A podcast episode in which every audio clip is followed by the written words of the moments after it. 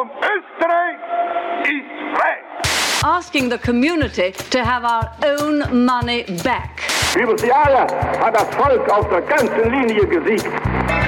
işgal hareketi diye nitelendirmeye çalışırsanız Мы наследники великой цивилизации. We are transferring power back to you, the people. The majority of voters will be Africans.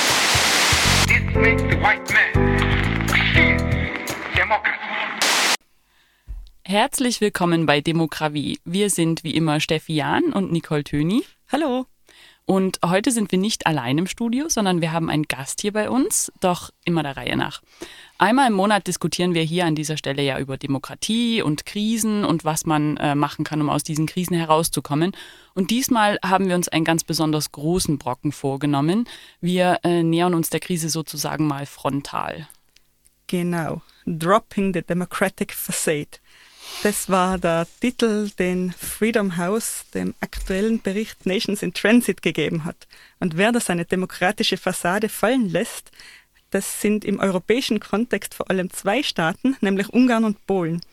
Beide Staaten sind jetzt von Freedom House nur noch als Hybridregime klassifiziert und damit haben wir zumindest nach Ansicht eben von Freedom House zwei nicht vollständig demokratische Staaten innerhalb der EU. Ähm, ziemlich deutlich zutage getreten ist es äh, am Anfang der Corona-Krise, wo es wahrscheinlich dann äh, viele auch mitbekommen haben, dass Ungarns regierende Partei Fidesz das Parlament ähm, sozusagen ausgeschaltet hat, per Dekret regiert hat und das Ganze zunächst einmal ähm, unbefristet, unbefristet getan hat. Mittlerweile ist dieser Ausnahmezustand wieder beendet. Das ändert aber nichts daran, dass Ungarn nach wie vor ein eben laut Freedom House ein Hybridregime ist. Ähm, zur Corona-Krisenstimmung ist also noch äh, das Gefühl gekommen, da äh, auf eine politische oder mehrere politische Krisen, wie auch immer dem sei, zuzusteuern. Was bedeutet es also für die EU, wenn wir nicht vollständig demokratische Mitgliedstaaten haben? Also was kann die EU dagegen unternehmen? Müssen wir das einfach so hinnehmen? Und was bedeutet das dann eigentlich für diese europäische Idee, von der immer alle reden? Und für unsere heutige Sondersendung haben wir uns deshalb einen Gast dazugeholt, der hat auf alle diese Fragen Antworten. Das ist Professor Andreas Maurer. Herzlich willkommen. Hallo. Möchtest du dich vielleicht kurz vorstellen? Ja, Andreas Maurer. Ich bin Professor hier in Innsbruck an der Uni und Jean Monnet Chair, lebe aber in Brüssel und bin weder Belgier noch Österreicher, sondern Deutscher. Wandere halt im Prinzip mindestens zwischen diesen drei Ländern hin und her und beschäftige mich mit Fragen des europäischen Parlamentarismus und der europäischen supranationalen Demokratie oh, seit 1994. Ich kann das jetzt gar nicht, müsste ich lange rechnen, bis ich auf die Zahl käme. nee, aber ähm, und das ist eine, eines meiner Schwerpunkte. Macht mir großen Spaß. Ansonsten, ich bin Vater zweier, zweier Kinder, Zwillinge, segel gerne, ähm, habe keinen emotionalen Bezug zu den Alpen, sage ich ganz gleich. Also ich bin eher jemand vom Wasser. Aber im Prinzip äh, Europäer aus dem Bilderbuch, oder? Höre ich da so raus. Ja, das kann man. Ich bin Rheinländer. Ich sag mal so, Rheinländer sind ohnehin, äh, aber werden in ein System hineingeboren, in dem sowas wie nationale und regionale Identität keine besondere Rolle spielt. Und das mischt sich bei uns alles immer durch zwischen so, dieser Großregion Belgien, Luxemburg, Niederlande, der Westen Deutschlands, Frankreichs. Ist unsere Heimat, wenn man so will, ja das Kerngebiet Europas. Ja. Gut, ähm, dann hätte ich gesagt, starten wir direkt einmal. Wir haben es ja schon in der Anmoderation gehört. Die ungarische Regierung hat im Zuge der Corona-Notstandsgesetze einfach mal das Parlament ausgeschaltet. Muss die EU das denn einfach so hinnehmen, wenn einer ihrer Mitgliedstaaten weniger demokratisch wird? Was kann die EU denn dann auf formaler und informaler Ebene tun? Naja, das ist eine große Frage und man, wir sehen das ja auch immer in den Reaktionen äh, aus Brüssel, aber auch aus den Mitgliedstaaten, dass die EU das natürlich nicht hinnehmen muss, dass sie aber auf der anderen Seite natürlich auch nicht ohne weiteres sozusagen wie ein diktatorisches Übersystem über einen Gliedstaat hinweg entscheiden kann, wie man das sanktioniert. Ich meine, das gehört zur Demokratie auch dazu. Stellen Sie sich einfach mal vor, äh, in Österreich würde Tirol FPÖ regiert äh, mit 80 Prozent Äh, und Tirol würde eben auch das ein oder andere Grundrecht, die Pressefreiheit in Tirol oder sonst was eben aussetzen. Oder in der Schulpolitik, was weiß ich, allen muslimischen Kindern irgendwie die Schule verbieten.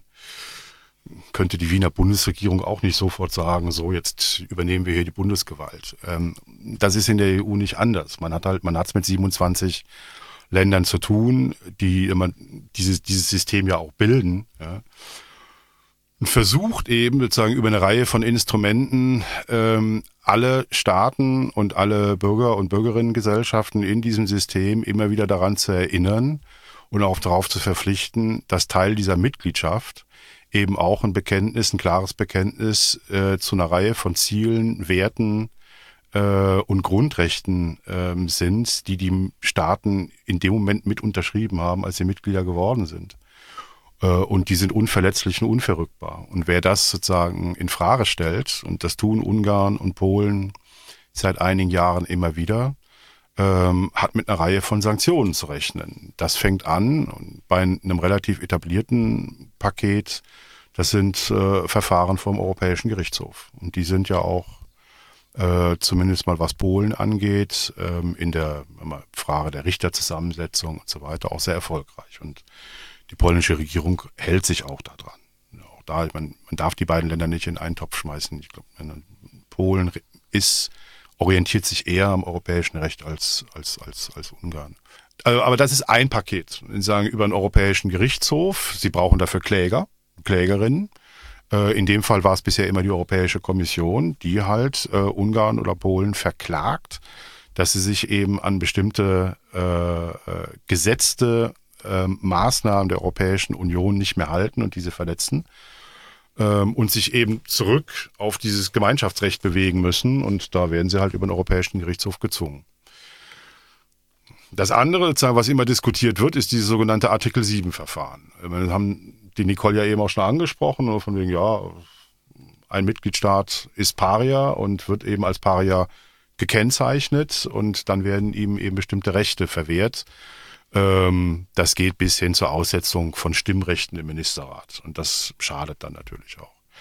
Das Problem bei diesem Verfahren ist eben, dass es quasi einstimmig. Also bis auf den Staat, der betroffen ist, müssen alle anderen einstimmig diesen Staat als demokratieverletzenden Staat kennzeichnen und dann eben auch die betreffenden Maßnahmen beschließen. Das heißt, dieses System funktioniert so lange gut, wie sie nur einen Paria haben. Wenn Sie aber mehr oder weniger gleichzeitig schon mehr als einen haben, in konkreten Fall zwei, die sich gegenseitig in die Hand versprechen, dass Sie im Ministerrat bei diesem quasi einstimmigen Votum niemals gegen den anderen Staat stimmen werden, ist das blockiert. Ja, äh, wenn es um Verfahren gegen Ungarn geht, wird Polen sich dagegen wenden. Und wenn es um Verfahren gegen Polen geht, äh, gegen Ungarn geht, wird sich Polen dagegen stellen. Das heißt, dieses Artikel 7 Verfahren funktioniert in der Realität überhaupt nicht. Und das Dritte, was gegenwärtig in der Diskussion ist und was sehr viel mit dem Geld zu tun hat, und das ist für solche Länder wie Ungarn und Polen entscheidend, ist halt, dass man das, das, das Rückholen sozusagen an die Rechtsstaatlichkeiten, das Einhalten von Demokratie eben verknüpft ähm, mit der Auszahlung von, von Fördergeldern aus den europäischen Regionalstrukturen und Sozialfonds. Das wird zurzeit diskutiert im Hinblick auf diesen anstehenden mehrjährigen Finanzrahmen, also das, was zurzeit so heiß diskutiert wird für die nächsten sieben Jahre, äh, in, wo die Kommission eben einen Vorschlag unterbreitet hat, dass die Auszahlung von Mitteln geknüpft wird an die Einhaltung von ähm, rechtsstaatlichen Kriterien bei der Mittelvergabe. Hört sich sehr kompliziert an, können wir da ja im Einzelnen drüber reden, ist am Ende gar nicht so kompliziert. Ich halte das für sehr erfolgsversprechend. Es gibt viele Staaten, die das gut finden. Dieser Beschluss ist auch einer, der würde nur mit qualifizierter Mehrheit durchgehen. Also dafür brauche ich keine Einstimmigkeit. Ähm, das heißt, äh, auch wenn Polen und Ungarn sich dagegen sträuben und vielleicht noch ein paar andere, wird es mit Österreich, ja, glaube ich auch, ne? ähm, die werden keine Blockademinderheit bilden können. Das heißt, ich halte es für sehr wahrscheinlich, dass sozusagen dieser, dieser Beschluss durchgeht und sozusagen in Zukunft die Auszahlung von Geldern verknüpft wird äh, an die Überprüfung äh, von demokratischen und rechtsstaatlichen Verfahren in der Mittelvergabe, beziehungsweise wenn Sie einen Konkurrenten haben, der meint, er ist benachteiligt worden, äh, geht dann eben ans Gericht ja, und stellt eben fest, das Gericht ist befangen. dass in so einem Fall dann eben die EU-Kommission einschreiten kann, sagen kann, ja nee, der Richter, die Richterin, die Staatsanwältin, wer auch immer, ähm, sind politisch befangen. Ähm, das wird festgestellt und daraufhin wird eben dem Staat wahrscheinlich in dem ersten Schritt angedroht, dass Mittel nicht ausgezahlt werden und im zweiten Schritt werden sie einfach eingefroren. Und das tut Ländern wie Tschechien, Polen, Ungarn, ähm, auf der Südschiene, Portugal, wenn das jetzt mal ein Fall wäre, schon weh, weil Ungarn sind sieben Prozent des Bruttonationalprodukts sind EU-Fördergelder. Mhm. Also das ist ein Haufen Kohle, die dahinter steckt. Wenn sie das blockieren, dann hat so ein Land wirklich ein Problem. Andererseits könnte man jetzt aber auch einwerfen, dass es ja gerade während der Flüchtlingskrise oder durchaus, durchaus ähm, Bestrebungen gegeben hat, beziehungsweise wurde ja tatsächlich ähm, Ungarn äh, konkret mit finanziellen äh, Nachteilen gedroht, wenn sie keine Flüchtlinge aufnehmen. Oder umgedreht mhm. mit finanziellen Vorteilen, wenn sie es doch tun, wie auch immer. Jedenfalls hat das wenig gebracht, tatsächlicherweise. Ja, wie, wie kommt man jetzt zu dem Gedanken, dass äh, rein finanzielle, finanzielle Anreize Staaten demokratischer machen können? Ja, da geht es um Milliardenbeträge. Wie gesagt, da geht es um, um einen großen Teil des nationalen Haushalts in diesen betroffenen Ländern. Bei dieser Idee ähm, sozusagen des, des Kopfgelds für Flüchtlinge, das war es ja letzten Endes, dass die Kommission positiv formulierte, ihr bekommt pro Flüchtling so und so viel 100.000 Euro. Ähm, das tut denen nicht weh. Man sagt, ja Gott, die kosten uns ja auch, also das fällt nicht ins Gewicht. Und es fällt anders, andererseits auch nicht ins Gewicht, sozusagen für Luxemburg, Deutschland oder Schweden, dass die das Geld bekommen. Das ist kein, das ist nicht viel. Wenn Sie aber einem Herrn Babisch oder einem Herrn Orban effektiv damit drohen können, dass Sie die Finanzierung von Agrofert in Tschechien eben nicht mehr bekommen, und Agrofert, sozusagen das Unternehmen von Babisch, ja, oder das große Konsortium, hinter dem sagen die Krake Babisch letzten Endes steht. Ähm, wenn sie denen effektiv drohen können, dass ein Großteil sagen des Geldes, von dem sie abhängen, und das sind die Agrarfördergelder aus der EU, dass sie die nicht mehr bekommen, wenn nachgewiesen wird, dass die Auszahlung von Fördergeldern politisch geschieht, dann streichen sie den, Mittel, den, den, den, Mitgliedstaaten das Geld. Und das ist ein Volumen, das ist um einiges höher als das Geld, wo es äh, in der Flüchtlingspolitik drum ging. Das, und man, die Hoffnung ist eben, das tut denen entscheidend weh. Gefahr ist natürlich, okay, so ein Orban, der holt sich die Kohle dann eben aus Russland. Ja, ich meine, damit spielen die ja immer wieder. Oder aus China. Ich meine, sie beteiligen sich ja eben auch an diesen Seidenstraßenprojekten und so weiter. Davor ist die EU nicht gefeit, das ist klar. Aber es ist, ich meine, die, die, die, sie, die versuchen halt verzweifelt, wie können wir versuchen, Mitgliedstaaten sozusagen wieder sozusagen auf die Spur zu bringen, auf der sie von sich aus gegangen sind, als sie Mitglied wurden. Wir haben sie ja nicht gezwungen. Wir haben sie ja nicht zur Mitgliedschaft gezwungen. Und es steht jedem Mitgliedstaat frei, auch auszutreten. Wir können sie nicht rausschmeißen. Das geht nicht. Aber ja, ne, aller Großbritannien, wenn, wenn einem das nicht passt, kann man ja gehen. Ähm, wenn das nicht funktioniert, dann müssen wir die, die, diese Mitgliedstaaten versuchen, eben immer wieder daran zu erinnern, dass sie ja unter bestimmten Kriterien beigetreten sind. Und eines dieser Kriterien ist die Rechtsstaatlichkeit, ein anderes damit zusammenhängendes ist sozusagen das der repräsentativen Demokratie, sozusagen im europäischen Maßstab. Wenn das ausgehebelt wird, dann kann man versuchen, es zu sanktionieren und es geht am, am effektivsten geht es übers Geld. Man sagt, okay, weil das, das tut Mitgliedstaaten weh ja, den Regierenden. Es tut natürlich auch der Bevölkerung weh, ne? weil man dahinter stehen ja Nutznießer, dahinter stehen ja einfache Bauern, Landwirte, Sozialarbeiter, äh, Pflegekräfte und sonst was, die von dem Geld ja auch abhängen. Ja? Und wenn das Geld fehlt im Staat, dann kann es ja auch nicht verteilt werden. Dafür gibt es kein kompensatorisches Element. Aber das ist ein Problem, was wir bei Sanktionen immer haben. Also die Sanktionen der Europäischen Gemeinschaft gegen Südafrika hatten auch diesen Effekt. Es betraf eben nicht nur die südafrikanische Apartheidsregierung, sondern eben auch die südafrikanische Bevölkerung. Könnte das dann dadurch nicht auch nach hinten losgehen, im Sinne von, dass die Bevölkerung sich mehr an ihre, in Anführungszeichen, starken Führer bindet und sagt, okay, die EU ist gegen uns, die EU will uns, gegen, will, will, will uns in irgendeiner Form benachteiligen und deshalb wählen wir extra diesen starken Führer, in Anführungszeichen. Die Gefahr ist ja da, dass es so eine Wagenburg-Mentalität mhm. gibt. Ne? Aber ähm, und, und, das können sie auch kaum steuern. Sie können halt nur eben erwarten, meine, es gibt im Prinzip zwei, zwei, zwei Wege, die sozusagen Bevölkerung oder Bürgerinnenschaft gehen kann. Das eine ist, äh, man knickt in diese Wagenburg ein und sagt, okay, die sind gegen uns, jetzt müssen wir zusammenhalten. Und die andere, und mein, das ist, glaube ich, die Erwartungshaltung ich sag, der Europäer, ich sag, derjenigen, die das, die das fordern. Das sind ja im Wesentlichen die Benelux-Staaten, die sehr stark dahinter sind, die skandinavischen Staaten, Deutschland, und sagen, ja, wir wollen so ein System. Ja. Ähm, halt, nee, es hat, kann den umgekehrten Effekt haben, nämlich, dass sich über so ein Sanktionsregime eben die Opposition wieder zusammenfindet und stärkt. Weil man, die, das Problem, was wir in Polen, Ungarn ja haben, ist nicht nur, dass wir demokratisch gewählte Führer haben, die sagen, mit ihre, ihre, ihre Mehrheit und ihre Vormachtstellung im Parlament über alle Maßen ausnutzen, ähm, sondern dass wir eben auf der anderen Seite auch keine funktionierende Opposition haben. Opposition im ungarischen Parlament ist so zerfasert und zergliedert. Dass wir, wie, wie kriegen sie die zusammen? Das müssten sie natürlich auch versuchen und sagen, okay, kann, ist, gibt es eine Möglichkeit, über solche Regime eben die Opposition auch wieder zusammenzuführen ja, ähm, und sie zu stärken, ohne sich dem Vorwurf auszusetzen, dass sie von Brüssel aus betreibend äh, in die nationale Politik eingreifen. Ich meine, das ist immer äh, so, ein, so ein Schwebespiel.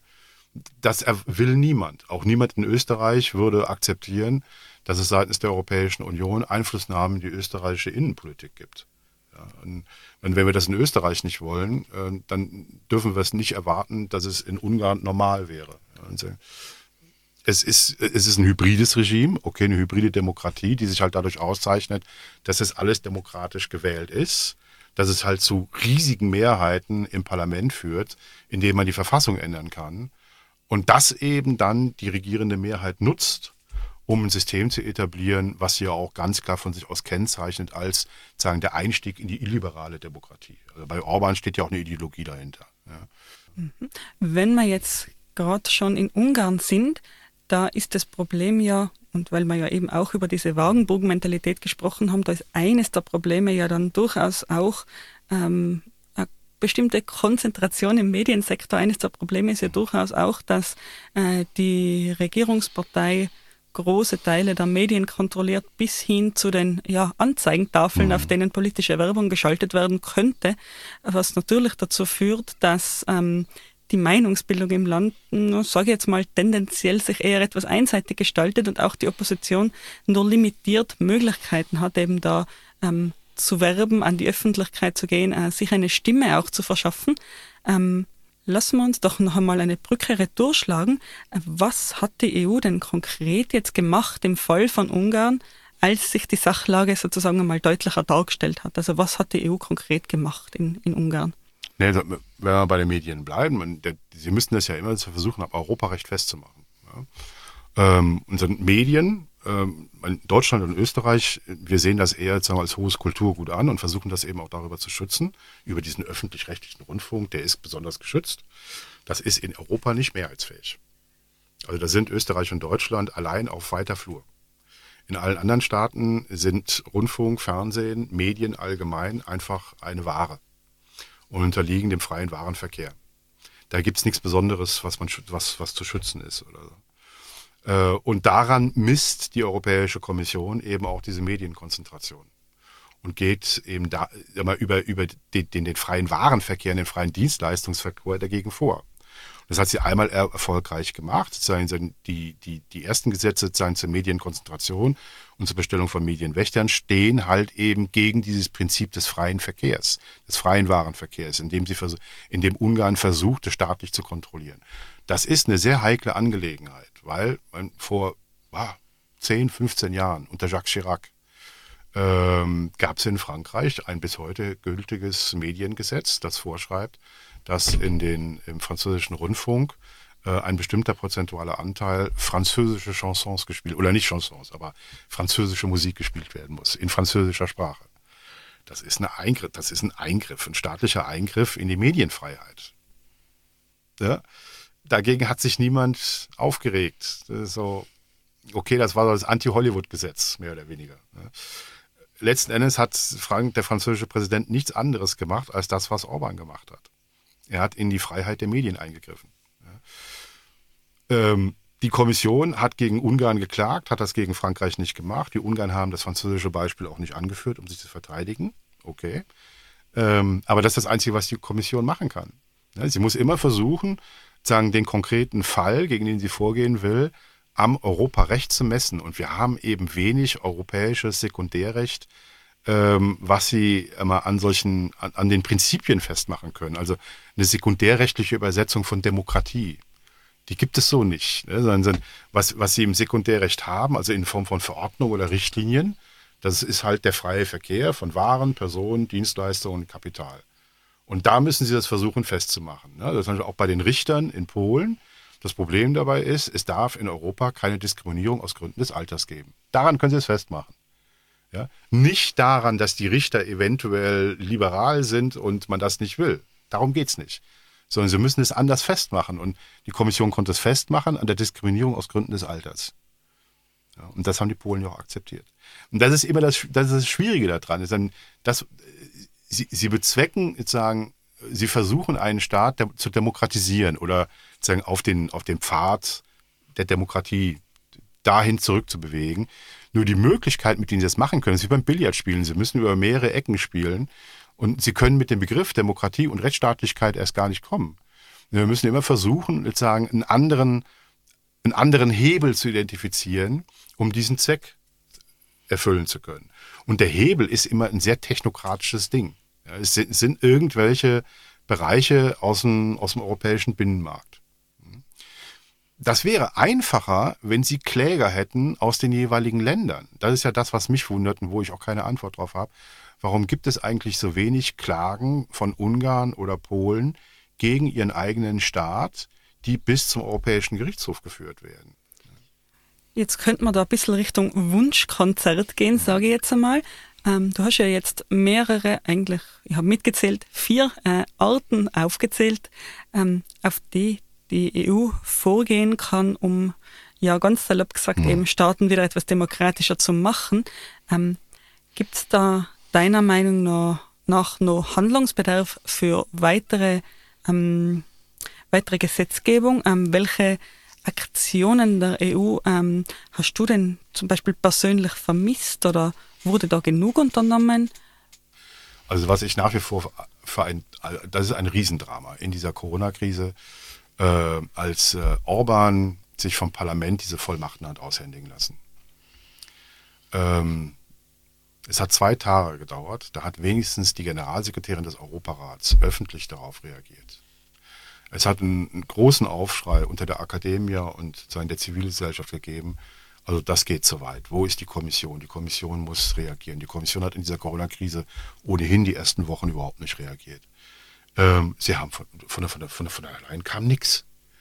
Sie hat am, an dem Tag, an dem die Generalsekretärin des Europarats ähm, diese, diese Gesetzgebung in Ungarn in den Pranger gestellt hat, hat die von der Leyen ähm, auf Twitter, auf ihrem Twitter-Account, dieses bescheuerte Video gestellt, in dem sie sich die Hände wäscht. Und uns bescheuerten Bürgern mal zeigt, also Leute, ne, wascht euch die Hände, da habt ihr auch kein Corona. Und das, also das war ja die Message, die damit rüberkommt. Das war ihre Reaktion auf diese Nummer. Das war lächerlich. Und es hat bis heute, ich meine, an dem, in den, in den Mittagkonferenzen, das sind so also um die Mittagszeit, immer Pressekonferenzen mit den Pressesprechern der Europäischen Kommission in Brüssel. Frage sozusagen von einer Journalistin vom Guardian, so von wegen, naja, also es gibt ja jetzt hier dieses Gesetz aus Ungarn, äh, reagiert die Kommission darauf? Nö, die Kommission äh, äh, kommentiert grundsätzlich keine, keine ähm, Aktionen der Mitgliedstaaten, die nach innen gerichtet sind. Dann kam irgendwann eine Reaktion, drei Wochen später, von der zuständigen Kommissarin, aber allgemein, dass die Mitgliedstaaten sich an die Rechtsstaatlichkeit halten sollten. Das, der Name Ungarn ist nie gefallen. Und das ist, das, das ist lächerlich und dramatisch, dass die Kommission nicht den Mumm hat, solche Sachen zu brandmarken.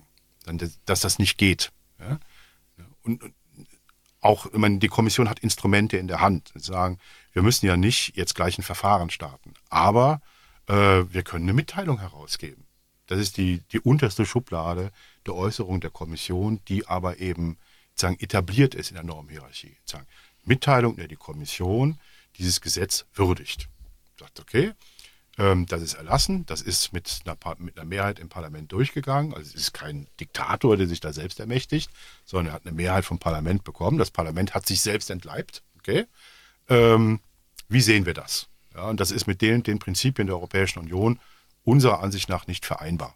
Und wir fordern Ungarn auf, so schnell wie möglich, wenigstens, ich sage mal, diese Unbefristung rauszunehmen. Und das geht nicht. Also man diese ganzen Sondervollmachten, mit denen ja auch die Regierung in Österreich so ausgestattet worden ist, die waren ja alle immer zeitlich befristet. Er sagt, nee, und bei uns in Belgien, äh, die, die, die belgische Regierung musste alle zwei Wochen zurück ins Parlament. Die bekamen ihre Vollmachten immer für zwei Wochen. Nach zwei Wochen zurück ins Parlament, okay, wir brauchen wieder zwei Wochen. Gut, dann bekommt ihr die auch. Ja? Ähm, dass man das in Ungarn wenigstens kritisiert. Sagt, ihr könnt nicht bis zum St. Nimmerleinstag Sondervollmachten aussprechen. Und in Tschechien ja auch. Ja. Ähm, nee, nichts kam. Und das ist ein Drama. Ja. Und äh, was ich da vermisse, ist nicht nur die, die, die, die Kommission, die da sagen, von ihrem Recht der Artikulation einen Gebrauch macht, weil das ist ja kein, ist ja kein Zuckerschlecken und kein Freispiel, sondern sie ist verpflichtet darauf, äh, die Mitgliedstaaten auf die Einhaltung des Gemeinschaftsrechts zu orientieren. Das ist eine Pflicht, diese, diese Rolle als Hüterin der Verträge. Das hat sie sich nicht auszusuchen, sondern darauf ist sie verpflichtet. Ja. Was ich aber auch vermisse, ist sozusagen dementsprechend auch nochmal ein klares Wort aus dem Europäischen Parlament. Klar, das Europäische Parlament tagt bis heute nur virtuell. Ja. Die haben mehrere Plenarsitzungen virtuell gehabt. Das geht, wobei ich ein so eine echte Debatte unter 700 Abgeordneten über Zoom oder so, das ist schwierig. Oder Webex nutzen die. Das ist nicht einfach. Und trotzdem, ich meine, was im Parlament gefehlt hat, ist, der Kommission in dem Moment anzudrohen, äh, Frau von der Leyen, es gibt das Instrument des Misstrauensvotums. Daran möchten wir Sie nun mal erstmal freundlich erinnern. Ja? Aber äh, wenn Sie so weitermachen, dass sie sozusagen Mitgliedstaaten von alleine lassen und Mitgliedstaaten alles machen lassen, was sie glauben, was aus ihrer Sicht richtig ist. Und die EU in dieser Krise ja komplett zerfallen ist. Meine, Im Bereich der Personenfreizügigkeit sind wir ja in über vier Monate in einen Zustand zurückgefallen. Da war Österreich noch nicht mal Mitglied der Europäischen Union, also in Vorschengen-Zeitraum. Dass das alles möglich ist. Ja, Parlament das einfach mal gesammelt hätte und gesagt hat, nee, also äh, sie haben eine sehr schwache Mehrheit im Parlament äh, die ist extrem wackelig. Äh, und wenn die Kommission nicht und dann halt aufzählen, dies und dies und dies und dies in den nächsten zwei, drei Wochen unternimmt, dann wird das Europäische Parlament über ein Misstrauensvotum beraten und auch ähm, darüber abstimmen. Ich kann mir jetzt aus meiner laienhaften Meinung heraus durchaus vorstellen, warum genau so etwas nicht passiert sein könnte äh, nämlich um eben die, die Krise nicht auch noch zu verstärken, indem man eben innerhalb der EU auch noch äh, eine, eine Krise auf dieser Ebene, auf äh, Führungsebene sozusagen offensichtlich macht. Ähm, das wäre jetzt meine, meine naive Vorstellung dazu. Ähm, Misstrauensvotum drohen sie an. Ja, und klar, das ist eine riesige Krise. Wenn, wenn Kommission nach Hause geschickt wird und ist die EU erstmal sagen, ja, sie ist nicht führungslos, weil man, die Kommission ist technisch so lange im Amt, bis es eine neue gibt. Äh, aber natürlich wäre das ein riesiges Problem. Ja. Aber das hat gefehlt. Man hat, das, das, ich glaube, es ist nicht dazu gekommen, weil die Abgeordneten schon happy waren, dass sie sozusagen in diesen virtuellen Zusammenkünften überhaupt ein bisschen was auf die Reihe gekriegt haben. Ähm, das war ja auch in Ordnung. Ne? Wenn so ein, diese Freigaben dieser Sonderkredite, die Freigaben sozusagen der staatlichen Beihilfen, dazu brauchten sie ja überall parlamentarische Zustimmung. Das haben sie auch gemacht. Ne? Und sie haben auch, um den Schein zu wahren, Änderungsanträge abgestimmt. Aber natürlich nicht so, wie das im Normalfall möglich wäre. Sie sagen, okay, wir haben hier tausend Änderungsanträge und über die wird gestritten und dann werden Kompromisse geschnürt und dann schauen wir mal. Das können sie ja in so einem virtuellen Rahmen alles nicht machen. Es ist, sagt, okay, wir, wir ziehen dieses Parlament durch, so wie es gerade möglich ist, ähm, damit immer in dieser Krise sozusagen vor allem Gelder freigegeben werden, die staatlichen Beihilfen autorisiert werden, dass das alles möglich ist. Alles andere kommt später. Ja. Und also wenn, wenn wir uns wieder, wenn wir uns wieder sehen und im Normalbetrieb sind, das heißt ja real, ich meine, das Parlament tagt noch im Juli, ähm, August ist immer frei, also da haben alle EU-Institutionen geschlossen. Die gehen halt zurzeit davon aus. Ich habe für September eine Einladung zu einer Anhörung, zu der ersten Anhörung, in der ich wieder physisch ins Parlament eingeladen bin. dass ich sage, okay, also im September starten wir wieder mit im Normalbetrieb. Und äh, dann wird es, glaube ich, schon zu so, sol, solchen Sachen kommen, wie brauchen wir sowas wie einen Untersuchungsausschuss, ähm, der sozusagen diese Untätigkeit oder die, die, die mangelhafte Tätigkeit der Kommission, der Mitgliedstaaten in den Blick nimmt. Und ich, meine, ich gehe davon aus, dass, äh, ähm, dass so, es so einen Ausschuss auch geben wird. Heißt das, ähm, eigentlich hat die, hat, hat Europa, sage ich jetzt mal, als gesammeltes äh, oder als, als Sammlung von Institutionen eigentlich in dieser Krise sehr, sehr viel verpasst. Ja. Denn ähm, wenn man das Spiel jetzt mal, mal weiterspielt, hätte das Parlament jetzt tatsächlich ein bisschen die, die, die Daumenschrauben angelegt und gesagt, ihr müsst darauf reagieren. Und die Kommission hätte gesagt, na danke. So ein Misstrauensvotum und gegebenenfalls so eine, so eine europäische Krise kann ja auch eine Chance sein, kann ja auch ja. heißen, dass Europa damit signalisiert, auf die Gefahr hin, dass wir uns selber in eine Krise ja. begeben, halten wir europäische Werte immer hoch. Denn die, die EU versteht sich ja vor allem als Wertegemeinschaft. Ähm, und das da hat man schon, was verpasst, das, oder? Ja, da haben alle was verpasst. Wie, man hat ja schon gesagt, die, meine, die Kommission hat die Mitgliedstaaten, ich finde, gegen alle Regeln des Vertrags komplett von alleine gelassen. Und das hätte sie nicht machen dürfen. Die Kommission ist verpflichtet, auf die Einhaltung der Verträge äh, zu achten. Die Mitgliedstaaten sind auch darauf verpflichtet. Und wenn Mitgliedstaaten das nicht machen, äh, ohne Begründung Grenzen schließen, und das haben sie am Anfang gemacht, massenhaft. Und die ganzen österreichischen Grenzschließungen sind alle unangekündigt, unkoordiniert und ohne Begründung einfach gemacht worden. Das war alles nicht gesetzeskonform. Das waren alles Verletzungen der Schengener Regeln. Hat nicht nur Österreich gemacht, haben viele gemacht. Oder andersrum, die einzigen, die sich an die Schengen-Regeln gehalten haben bei den Grenzschließungen, waren Frankreich, Deutschland und Luxemburg bei ihren Grenzschließungen zueinander. Das wurde vorher abgesprochen, das wurde begründet, das wurde der Kommission vorgelegt und so. Alle anderen Grenzschließungen waren so, als ob es die EU gar nicht gäbe, wie im Mittelalter. Ähm, und da haben die Mitgliedstaaten einen Riesenfehler gemacht. Die EU-Kommission hat einen Fehler gemacht, das nicht anzuprangern. Und das Parlament hat einen Fehler gemacht, indem es das eben auch nicht kritisiert, oder äh, kritisiert hat es das ja. Naja, aber eben in einem Rahmen, der nicht, der, der, der, der nicht bemerkt wurde. Weil ein Parlament lebt davon, dass man zusammenkommt. Und dass eben nicht alles auf Englisch ist, sondern dass jeder in seiner Muttersprache reden kann und dass es eine freie Rede gibt und dass es eben auch mal die Momente gibt, die unkontrolliert sind und die Rüge und so. Ja, das alles, das fällt ja aus. In so virtuellen Sitzungen wissen wir ja selber. Wie, wie wollen Sie da ein Parlament simulieren? Das ist ein Witz. Also das ist wirklich schwierig. Deswegen, klar, also man, es gibt Gründe dafür, warum die EU-Institutionen ausgefallen sind aber du sagst ja zu Recht, aus solchen, aus solchen Momenten der Krise kann ja was, kann ja was Positives entstehen. Ich denke immer daran, äh, nochmal zurück zu diesem Misstrauensvotum. Das Misstrauensvotum selber ist eine hohe Hürde. Zwei Drittel Mehrheit im Parlament, also die muss man erstmal haben. Ja? Aber was wir ja erleben in jeder Legislaturperiode ist, ähm, der Antrag auf ein Misstrauensvotum ist ein Minderheitenrecht. Jede Fraktion kann, kann Misstrauensvoten beantragen. Und denkt mal zurück, also Panama Leaks, Lux Leaks und so weiter. Die Misstrauensanträge kamen von den Neonazis und den Grünen. Also den, dieser rechten Fraktion und den Grünen. Ja, gut. Diese Misstrauensvotumsanträge bekamen keine Mehrheit. Aber sie führten dazu, dass das Parlament Untersuchungsausschüsse eingerichtet hat. Mit der Folge, dass wir heute, es ist schwer, aber doch wenigstens ernsthaft über solche Sachen reden wie gemeinsame Steuervermeidungs-, Bekämpfungspolitiken, Finanztransaktionssteuer und all das, was dazugehört. Es hat Folgen obwohl das Parlament es im Prinzip nur angedroht hat. Heißt, diese Drohung des Misstrauensvotums, das, das hat schon Wirkung. Und insofern denke ich mir, hat das Parlament auch sich keinen Gefallen damit getan. Aber äh, gut, ich wüsste auch nicht, wie man es hätte anders machen können. Sich dem Risiko aussetzen, dass sich alle mit Corona infizieren und deswegen in Straßburg zusammenzukommen oder so, äh, natürlich auch nicht einfach. Ja. Ähm, also das Parlament war halt, man, wie alle anderen nationalen Parlamente ja auch, in der Corona-Krise komplett kaltgestellt. Und das gehört sich ja auch in vielen anderen Mitgliedstaaten aufgearbeitet, wie demokratisch und demokratisch kontrolliert all diese, diese, diese, diese Sperrmaßnahmen gewesen sind. Die waren zwar immer vom Parlament in irgendeiner Form autorisiert, aber sehr spät in so Nacht- und Nebelaktionen, nachträglich. Ich persönlich habe im März, da war ich ja noch in Innsbruck, meine, meine letzte Woche, irgendwann per WhatsApp die eine Nachricht vom Bürgermeister aus Innsbruck weitergeleitet bekommen. Alle, die ihren gewöhnlichen Aufenthalts, also ihren Wohnsitz nicht in, in Innsbruck haben, haben das Gebiet, das Stadtgebiet Innsbrucks unverzüglich zu verlassen. Äh, Wo sind wir jetzt? Also ich werde jetzt ausgewiesen. Ich zahle zwar hier meine Steuern, ich zahle hier meine Krankenversicherung, aber ich habe hier keinen Wohnsitz, das stimmt.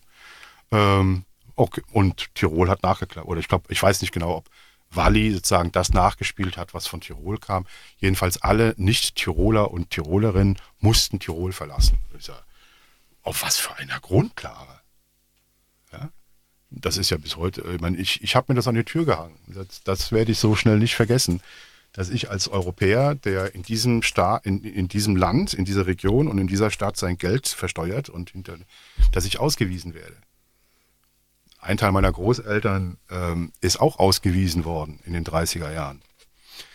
Äh, ich sagte, ja, das hätte man, also ich habe mich sehr schnell daran erinnert, meine Eltern auch. Ich sagte, so schnell kann das gehen. Dass man ausgewiesen wird, weil man nicht die Staats, weil man keinen Wohnsitz hat. Das fand ich schon krass. Und das ist, ich meine, wir sind nicht in Ungarn. Ja? Wir sind in einem etablierten demokratischen System und sind, ja, da gehört vieles aufgearbeitet. Das heißt, wenn wir den Bogen jetzt nochmal retour spannen, mhm. die EU oder die EU-Institutionen vielmehr hätten ähm, alle Mittel zur Verfügung gehabt, hätten aber mal ein bisschen daran erinnert werden müssen, dass dem so ist. Also jetzt so mit einem, mit einem leichten Augenzwinkern gesagt. Das heißt, ähm, stärkere EU-Institutionen brauchen wir eigentlich nicht. Wir brauchen eigentlich nur stärkere handelnde Personen, ja. die an diesen Orten ja. sitzen, wenn ich das jetzt korrekt zusammenfasse. Ja. An den Institutionen braucht, muss man eigentlich nichts ändern. Ich glaube, die, die Institutionen sind da. Äh, wir haben auch alle Möglichkeiten. Nur, ich meine, diese Möglichkeiten müssen aktiviert werden. Das fällt nicht vom Himmel. Und sie werden aktiviert von, von Menschen. Ja, und wenn die, wenn, wenn, wenn die Menschen, die an diesen Stellschrauben und Knöpfen sitzen, das nicht machen, ja. Und sie haben auf der anderen Seite auch eben nicht den Kontrolleur oder die Kontrolleurin, die die, die an den Hebeln sitzen, daran erinnern, dass sie das dürfen, dann haben wir ein Problem. Ich glaube, wir müssen, also wir müssen nichts an den, ansonsten, wenn, wenn wir an den glauben, wir müssen die Institutionen so ändern, dass es quasi Automatismen gäbe, um mal solche Demokratie- oder Rechtsstaatsprobleme einzufangen, dann sind wir ja sehr schnell selbst sozusagen in einem System, was nach rechtsstaatlichen Kriterien hinterfragbar ist. Also ne, warum sollte die EU quasi mit solchen diktatorischen Vollmachten ausgestattet werden, um die Demokratie zu sichern. Äh, wieso das? Ja, ich meine, dann, dann ist sie irgendwann, muss sich dem Vorwurf aussetzen, dass sie nicht mehr demokratisch kontrolliert wird. Denk mir, wo man, wo man den Hebel ansetzen muss, und das ist eine Frage, die müssen sich eben Bürger und Bürgerinnen auch mal also sehr selbstkritisch stellen, ist, dass äh, so viel Geld aus diesen, aus den EU-Haushalten äh, an solche Leute wie Orban oder Babisch ähm, versickern, war mal so. Hat sehr viel damit zu tun, dass äh, nicht Babisch und Orban, sondern die großen Subsidiaritätsritter aus Österreich, aus Deutschland, aus Belgien, äh, seit, seit, seit 10, 15 Jahren darauf pochen, Subsidiarität, Subsidiarität, Subsidiarität. Die EU-Zentrale soll nicht alles regeln, was in der Mittelvergabe dazu führt, dass es so etwas gibt. Das hat den schönen Begriff Shared Management. Das heißt, die Mittelvergabe läuft so ab, dass die EU-Kommission die zugesagten Mittel an die Verwaltungseinheiten der Mitgliedstaaten vergibt und die Verwaltung in den Mitgliedstaaten das Geld eben selbst verteilen. So, es gibt eine Alternative dazu und das war die Art und Weise der Mittelvergabe äh, aus den 8, 1908 bis zu den 1990er Jahren, also die alte. Nicht Shared Management, sondern Central. Also es gibt Mittel aus dem EU-Haushalt und über diese Mittelvergabe entscheidet die Europäische Kommission. Das kann sie auch machen, weil der Vertrag sagt, ja, sie ist nicht nur die Hüterin der Verträge, sondern sie setzt den Vertrag auch um. Ähm, dann haben sie auf jeden, dann, dann haben sie einen Verantwortlichen. Dann haben sie einen zentralen Verantwortlichen und sagen, wenn da Mist gebaut wird, dann wissen sie, woran es liegt. Ja? Ähm, bei dem, was wir gegenwärtig haben, diesem, diesem Shared Management, das führt zum, zum Werfen von Nebelkerzen. Sie, sie, finden ja die Verantwortlichen für dieses, für, für, für dieses Versickern von Geld, die finden sie nicht. Ja? Oder bis sie die mal finden, gibt ja eine Behörde, Olaf, die das alles machen kann und so. Es dauert Ewigkeiten. Es gibt immer wieder mal Fälle, in denen man dann halt auch diese Fälle identifiziert und auch die Schuldigen identifizieren kann. Aber es dauert Ewigkeiten, weil es halt über so viele Ecken läuft, bis sie mal sagen den Verantwortlichen oder den Nutznießer dieses versickerten Geldes finden. Wenn sie das zentralisieren würden und man, ich bin sehr für mehr Zentralisierung und sehr gegen diesen Subsidiaritätsunsinn, ähm, dann hat das zur Folge, äh, dass sie klare Verantwortlichkeitsketten herstellen können. Ja? Ich finde das gut. Es hat auch zur Folge, dass das Personal in der Europäischen Kommission mit ganz anderen Arbeiten konfrontiert ist. Ja? Ähm, nämlich die Mittelvergaben zentral zu steuern und zu kontrollieren. Da werden viele laut aufschreien und sagen, ja, aber äh, die EU weiß doch gar nicht, was die Bedürfnisse im südöstlichen Nordteil von Osttirol sind und so. Das macht doch die Region viel besser. Ja, ich sehe das, ich anerkenne das und so weiter. Nur wenn man ständig mit diesem Subsidiaritätsding kommt, läuft man oder muss man das Risiko akzeptieren, dass Unmengen von Geldern in verkorksten und vernebelten Verwaltungsstrukturen versickern. Dieses Problem haben sie in zentralen Strukturen nicht. Ja, man, man kann das französische System aufgrund seines Zentralismus kritisieren bis zum geht nicht mehr. Es hat einen entscheidenden Vorteil. Wenn in Frankreich Mist gebaut wird, sie wissen immer, wer der Verantwortliche ist. Das heißt, letztlich müssen vor allem auch die großen und, sage ich mal, etablierten Staaten, die, die die EU tragen, wie Deutschland, Frankreich, letztlich auch sich mit dem Gedanken anfreunden, einfach mal Macht abzugeben und bestimmte oder bestimmte Kompetenzen abzugeben. Das ist ja, glaube ich, mhm. generell ein Problem der EU, dass die, dass die Deutschen zwar gerne den anderen auf die Finger klopfen und sagen, na, aber Ungarn, so geht es jetzt aber nicht. Ja, ja. Aber sich selber natürlich nicht unbedingt gern reinreden lassen möchten. Nee, und es, niemand ist da ein Waisenkind. Also ich meine, bleiben wir bei diesen Rechtsstaatsverfahren. Äh, man kann da Ungarn und Polen schön kritisieren. Ne? Nur, also wie werden in Österreich Verwaltungsrichter bestimmt? Das ist eine hochpolitische Entscheidung. Wie, wird in Deutschland, wie werden in Deutschland die Richter des Bundesverfassungsgerichts bestimmt? Das sind auch, also äh, es sind keine, keine, keine Verfahren, ähm, die äh, die Europäische Kommission bei Ungarn und bei Polen anmahnt, ne, dass es alles unabhängig laufen soll und so weiter. Nö, es sind hochpolitische Entscheidungen. Heißt, äh, es, es führt halt eben in Österreich und in Deutschland nicht dazu, dass sich immer bestimmte Kreise der Bevölkerung in irgendeiner Art und Weise systematisch benachteiligt fühlen durch diese Politisierung der Richterzusammensetzung. Ähm, aber es ist nicht so, dass wir so viel besser wären. Ähm, ich glaube nicht, dass, die, dass es darum geht, die, die EU mit mehr Kompetenzen auszustatten, sondern es geht eher darum, die Kommission, der Kommission die Kompetenzen zu geben, die sie qua Vertrag sowieso hat. Jetzt würde ich den Bogen nochmal ganz kurz retour spannen. Wir haben ja jetzt äh, viel äh, über die Möglichkeiten gesprochen, die EU-Institutionen, die die Kommission, die das Parlament auch hat, die, die aber ähm, leider nicht in dem Ausmaß wahrgenommen werden, in dem wir uns das vielleicht alle wünschen würden als Europäer, Euro, Europäerinnen und Europäer. Ähm, ja, ich persönlich kann mir jetzt sehr schwer vorstellen, dass das Ganze besser wird, wenn wir tatsächlich im schlimmsten Fall dann einmal eine Diktatur oder mehrere Diktaturen im Inneren der EU haben sollten, ähm, um jetzt da vielleicht nicht ganz das Katastrophenszenario zeichnen, zu zeichnen, aber ein bisschen eben doch, ja, ähm, was wäre denn dann, wenn wir tatsächlich eine Diktatur als EU-Mitglied hätten? Ist dann die europäische Idee gescheitert oder kriegen wir das nur irgendwo auf die Reihe? Was, was bedeutet denn das dann? Nee, also wir nehmen ja keine Diktatur auf. Das ging ja nicht. Ähm, es müsste sagen, ein Staat, der mittlerweile Mitglied ist, würde sich eben in eine, also eine Militärdiktatur verwandeln. Es hat ja dieses Risiko während der Banken- und Wirtschaftskrise tatsächlich mal gegeben, in der es am Rech oder auf der rechten Seite der griechischen Politik einige gegeben hat, die sagten, äh, wir führen so eine Technokratenregierung angeführt vom Militär ein. Ist nie zugekommen. Aber es gab diese Diskussion. Ja, ne? so. ähm, ja was macht man dann? Das, was sie bei Ungarn und Polen auch machen können. Wie gesagt, in der EU gibt es nicht die Möglichkeit, Mitgliedstaaten rauszuwerfen. Es gibt nur die Möglichkeit, einen Mitgliedstaat äh, zu ermuntern zu gehen. Und wenn er das nicht macht, dann gibt es natürlich eine andere, sehr drastische Möglichkeit. Habe ich auch mal, äh, als das eingeführt worden ist, zu Papier gebracht und das wurde im Auswärtigen Amt in Deutschland auch äh, sehr viel gelesen. Ich sage, was spricht eigentlich dagegen, dass dann einfach alle anderen austreten? Ja, also was wäre in so einem Fall, also Ungarn, Polen, äh, wer auch immer, entwickeln sich zu solchen diktatorischen Regimen, äh, sind auch nicht bereit, sich da jetzt irgendwie noch an Regeln zu halten, also blockieren einfach komplett ab. Dass dann eben einfach, wenn sie wollen, sozusagen das alte Kerneuropa, das Gründerstaaten Europa, sagt, ja, Okay, dann treten wir aus.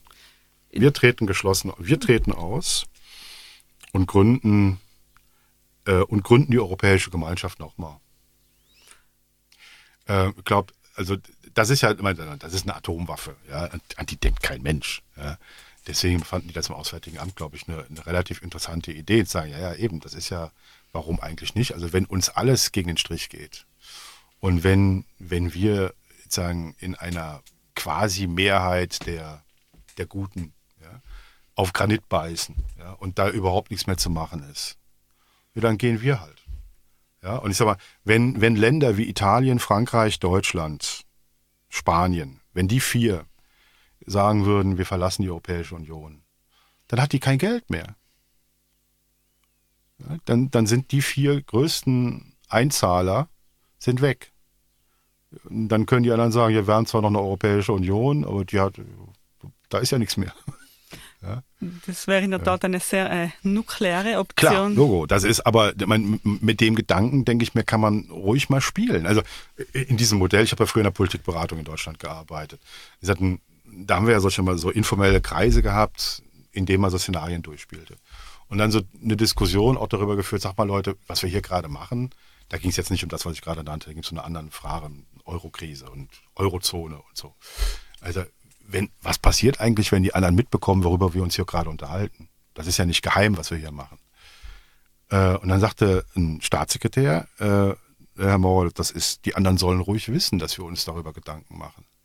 Das reicht manchmal schon. Es zeigt halt eine Perspektive auf, die immer so Leute wie Orban oder Babisch immer am Verhandlungstisch auch ein bisschen beweglicher macht. Er sagt, Leute, also es gibt Grenzen eurer Politik. Ja, und die sind auch erreicht. Und wenn ihr, ähm, wenn ihr sozusagen eure eigenen nationalen Politik da nicht langsam Einhalt gebietet, dann greifen wir zu einer anderen Maßnahme und die ist dann sehr drastisch. Wie gesagt, wir können euch nicht rauswerfen. Ja? Aber niemand hindert uns daran, dann eben rauszugehen. Wenn ich mir jetzt vorstelle, dass es dann in Österreich wiederum eine Abstimmung geben müsste zum Beitritt zu einer solchen Gemeinschaft, bin ich mir im Moment nicht sehr sicher, wie diese ausgehen würde. Ich glaube auch nicht, dass diese, die Staaten, von denen ich gerade rede, ein, ein besonderes Interesse an Österreich als Mitglied hätten. Als Nö. einzige Österreicherin also, im Raum fühle ich mich gerade sehr geehrt. nee, aber ich meine, ich finde das auch schade, aber ähm, äh, weil ich bin bei, bei den Brexit-Gesprächen bin ich immer wieder mal so gefragt worden, ne, was wäre eigentlich beim Öxit? Ja? Also den, den, den Öxit würde in Brüssel, der würde nicht so dramatisch gesehen. Ja, aber die Vision von Europa, wenn wir jetzt wirklich so in, in, in ganz äh, idealistischen Termin, Terminologien sprechen, die Vision mhm. ist ja doch ein geeintes Europa ja. zu haben, wo möglichst alle europäischen Staaten jetzt Mitglieder sind. Ähm, die Vision wäre dann aber schon gescheitert eigentlich, wenn ja, gut, jetzt. Sagen, das ist eine Vision, die, die, die machen sie im Europarat, da haben sie, da haben sie Europa zusammen. Aber ich meine, die Europäische Union ist ja nicht nur dazu da, dass die Europä Europäer irgendwie zusammen sind. Das ist ja Zirkus. Äh, letzten Endes ist das ja sozusagen die langsame Etablierung, die langsame, vorsichtige Etablierung eines quasi staatlichen Systems. Das ist uns nicht so bewusst, aber immer dann, wenn ich mit Kollegen, Kolleginnen, vor allem äh, aus dem Osten der USA, sozusagen den, den Ivy League Unis oder Pittsburgh und so, wenn mit denen darüber redet, warum begeistert ihr euch eigentlich so für EU-Integrationsforschung? Die haben viele EU-Professoren. Dann hört man häufig immer wieder als Antwort, wir beobachten euch, sozusagen, wie wir entstanden sind, aber in Zeitlupe. Ja, ohne Bürgerkrieg, ohne Revolution, ohne Krieg gegen Großbritannien. Aber im Prinzip seid ihr, ihr seid dabei, die USA zu machen, nur viel langsamer und viel schmerzhafter ihr seid halt eben auch viel älter und so, ja, und ihr habt so, so viele Traditionen. Aber das finden wir, wir, wir können bei euch nachvollziehen, wie die USA entstanden sind. Ja? Also wie etablieren sich so, so, so, so, so supranationale Loyalitäten und Identitäten. Das geht alles viel, viel, viel langsamer vonstatten. Ja? Ähm, und wenn man das sozusagen als Kulisse nimmt, und ich glaube, das ist bei Staats- und Regierungschefs in Belgien oder in Luxemburg auch präsent, oder in Frankreich sowieso, und sagen, äh, der Euro ist nichts anderes als ein staatliches System. Das ist ein Bundesstaat, den wir da haben, bezogen auf diesen einen Politikbereich. Die Wettbewerbspolitik, das ist ein Bundesstaat in der Wettbewerbspolitik. Also das ist immer sehr, sehr, sehr feingliedrig Und in Bereichen wie der Außen- und Sicherheitspolitik sind wir weit davon entfernt. Ja? Aber ähm, das nehme ich so Leuten wie Macron schon ab, dass sie das nicht nur sag mal, so als Vision etablieren, sondern wirklich glauben, dass, oder auch halt, man nehmen wir jetzt mal jemand wie Asselborn, ja, ähm, dass wir auf dem Weg hin zur Etablierung eines Bundesstaates sind. Und das ist nicht ganz Europa. Äh, Das, sind, das ist eine, Willens, eine politische Willensgemeinschaft, bei der viele Staaten, die zum Kontinent Europa gehören, nicht dabei sind. Andererseits, glaube ich, niemand ein Problem hätte, wenn Kanada Mitglied würde.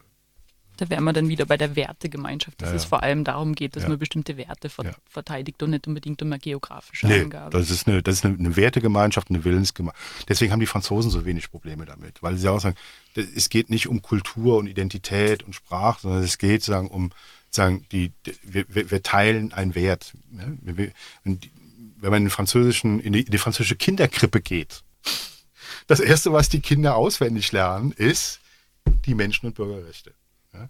Und wenn man die EU wir, da drauf bezieht, ja, das ist eine, eine Willen, politische Willensgemeinschaft, und dann eben über diese Etablierung eines quasi Bundesstaates nachdenken, dann sind da viele Staaten nicht dabei, die heute Mitglied der EU sind. Das stimmt. Ja, das ist, ich glaube, äh, mal so aus der Sicht eines, eines Asselborn sind das die, die Gründer sechs, ohne Frage. Spanien, Portugal. Das heißt, langfristig ist auch ein, um auf die Frage nochmal zurückzukommen, ein, ein Arbeiten in dem Sinn mit einer Diktatur innerhalb der EU eigentlich nicht denkbar. Doch, es ist, sag mal, äh, sag mal, Sie können ja nichts dagegen machen. Ja? Doch, Das heißt, das es wäre ist es, denkbar. es wär ein, Äh, ein, ein, ich muss mich halt einfach damit arrangieren. Ja, Okay. ja. Ja, Sie müssen, also wenn, wenn ein Land sich selbst zu einer Diktatur entwickelt, Sie müssen mit denen arbeiten. Jetzt habe ich also dann im Europäischen Parlament, um es nochmal ganz runterzubringen auf, auf meine Frage von vorhin, die Sache mit den äh, Institutionen, jetzt habe ich also im Europäischen Parlament ähm, Mitglieder aus Staaten sitzen, die nicht demokratisch sind, die vertreten jetzt also, ich will jetzt nicht Ungarn und Polen sagen, weil die sind jetzt hier nicht wirklich Diktaturen, aber die vertreten jetzt also ein- einen Staat, der nicht demokratisch ist und ebenso dann in der Kommission, da habe ich jetzt also Mitglieder aus, aus einer Diktatur sitzen, also eben jetzt eben, um wieder auf diesen, diesen schlimmsten Fall zu sprechen kommen, ähm, als europäische Bürgerin würde ich dann sagen, ähm, da entscheiden also Menschen mit, die ähm, aus meiner Sicht keinerlei Legitimation haben. Ähm, wie kann ich die EU jetzt noch für glaubwürdig halten? Ähm, wie kann ich diesen Institutionen jetzt noch vertrauen? Also für mich besteht da im Kern eigentlich schon ein sehr großes Problem. Ja, aber da muss man aber aufpassen. Also ich meine, in der Kommission sitzen keine Mitgliedstaaten. Und da, also man darf da auch, da muss man, äh, da, da würde ich auch wirklich vorwarnen. Also ich meine, es gibt ja einen Grund dafür, daran kann man es glaube ich schön deutlich machen. Es gibt nach wie vor viele Briten, die in der Kommission als Beamte arbeiten. Und zwar bis in die höchsten Chargen. Und das ist auch überhaupt kein Problem. Und die werden auch nach dem effektiven Austritt weiterhin Beamte der EU-Kommission bleiben. Die unterliegen dem Europäischen Beamtenstatut. Den britischen Pass, den geben die beim Eintritt in die Kommission ab. Die unterliegen, also genauso wie Kommissare keinen nationalen Weisungen unterliegen. Beamte sind da komplett raus. Ja, die, die sind im europäischen Pensionssystem. Deswegen, ein, ein, ungarische Beamte vertreten nicht ungarische Interessen. Und ich habe, also wir haben es noch bisher auch noch nie gehabt, dass ein Kommissar eine Kommissarin tatsächlich wirklich über den Verlauf ihrer Amtszeit äh, angemahnt worden wäre, aufzuhören, die Interessen ihres Herkunftsstaates zu vertreten. Hat es meiner Erinnerung nach noch nie gegeben. Ja? Ähm, deswegen, die Kommission ist da bisher raus. Beim Europäischen Parlament ist es nicht anders. Ich meine, das Europäische Parlament wird direkt gewählt. Wenn da ungarische Abgeordnete sitzen, die aus einer Diktatur kommen, dann mag das zwar so sein, aber ich meine, ich kann, ich könnte höchstens kritisieren, dass die Durchführung der Wahl zum Europäischen Parlament nicht rechtens gelaufen ist. Nur in dem Moment, in dem sie im Europäischen Parlament sitzen, vertreten sie nicht Ungarn, sondern sie vertreten die Interessen der europäischen Bürger und Bürgerinnen. Da steht ja im Vertrag nicht, das ist ja kein Zufall, dass da steht, dass das Europäische Parlament nicht die Völker vertritt, das stand vorher da, sondern die Bürger und Bürgerinnen. Und zwar so. In einem Fraktionenparlament. Das Problem der Diktatur in der Repräsentation, der Frage der Legitimation, habe ich tatsächlich im Ministerrat. Ja, das ist, also, ist das noch legitim, was dieser Staat da vertritt? Ähm, und das muss der Ministerrat dann unter sich ausmachen. Wie geht man mit so einem Land um? Ja, aber wie, der Ministerrat kann dieses Land nicht rauswerfen. Ich kann das ändern. Ich kann halt sagen, okay, wir ändern den Vertrag und sagen halt, dieses Rechtsstaatsverfahren nach Artikel 7 greift schon, was weiß ich, bei einer superqualifizierten Mehrheit von zwei Dritteln oder irgend sowas. Ja? ja, aber für die Änderung dieses Vertrags brauchen sie die Einstimmigkeit und die Ratifikation. Ja? Das ist, also Ungarn und Polen müssten bereit sein, einem System zuzustimmen, in dem es einfacher wäre, sie an den Pranger zu stellen. Warum was? sollten sie das machen? Ich würde sagen, was selbstverständlich so nicht passieren wird. Ja. Jetzt haben wir einen wunderschönen Bogen auch zurück zum Anfang gespannt. Ich würde sagen, äh, mit Blick auf die Zeit, vielleicht noch, gibt es dem Ganzen noch was hinzuzufügen? Worauf ich warte, ist sozusagen, es gibt ja ähm, seit dem Vertrag von Lissabon diese Möglichkeit, die auch genutzt wird, der europäischen Bürgerreferenten. Also Right to Water Initiative, unsere europäische Bürgerinitiative. Das ist ein bisschen eingeschlafen. Das ist eingeschlafen, nachdem es eine Initiative gegeben hat gegen das CETA-Abkommen, oder nicht gegen das CETA-Abkommen, sondern gegen die CETA-Verhandlungen, wo dann die Kommission sagte, ja nee, also Verhandlungsmandat, das ist ja nichts, ist ja kein Instrument, kein Rechtsinstrument, deswegen scheidet das aus. Die Kommission hat kein Recht bekommen, sondern ist vom Europäischen Gerichtshof verurteilt worden. Das heißt, die Bürgerinitiative hatte Recht. Man hätte eine Bürgerinitiative gegen das CETA-Mandat zulassen müssen. Ähm, aber seitdem ist das ein bisschen, also es wird nicht mehr so häufig genutzt. Ich denke mal, wenn, wenn, wenn es so etwas gäbe wie sagen, ein transeuropäisches Interesse an der Aufrechterhaltung und der, der, der, der Hochzeit des Abfeierns von europäischen Werten und Rechtsstaatlichkeit und so weiter, wo ist diese europäische Bürgerinitiative, die halt von der Kommission fordert, also eine Bürgerinitiative, die die Europäische Kommission auffordert, gegen Länder wie Ungarn, Polen in bestimmten Bereichen vorzugehen hätte eventuell auch keine besonderen Konsequenzen erstmal, weil der, vom Vorschlag bis zum, bis, bis, bis zum Tätigwerden der Kommission dauert es eben auch seine Zeit. Aber es würde sozusagen der, der, der, der Diskussion ähm, immer einen echten bürgernahen Touch geben. Ich sagen, es ist eine, auch die Bürger wollen das. Ja. Es ist nicht nur was, was irgendwelche verkorksten Beamten da in Brüssel irgendwie diskutieren oder so ein paar Intellektuelle auf so einem Podcast, sondern Nee, es ist eine, es ist eine breite Bürger- und Bürgerinnenbewegung, die daher steht und sagt, äh, wir, wir lassen uns das nicht mehr bieten. Und wenn die Kommission von sich aus nicht tätig wird, dann sollten wir es als Bürger machen. Und das ist doch in der Tat ein sehr, sehr schönes Schlusswort. Eigentlich das Schlusswort, das wir fast immer haben, Steffi. Äh, nämlich Demokratie ist auch das, was wir daraus machen. Und das auch auf EU-Ebene. Ganz ja. genau. Dann möchte ich mich an der Stelle ganz herzlich bedanken. Es war ein wunderbares, informatives und spannendes Gespräch und würde sagen, wir hören uns dann zur nächsten Folge wieder.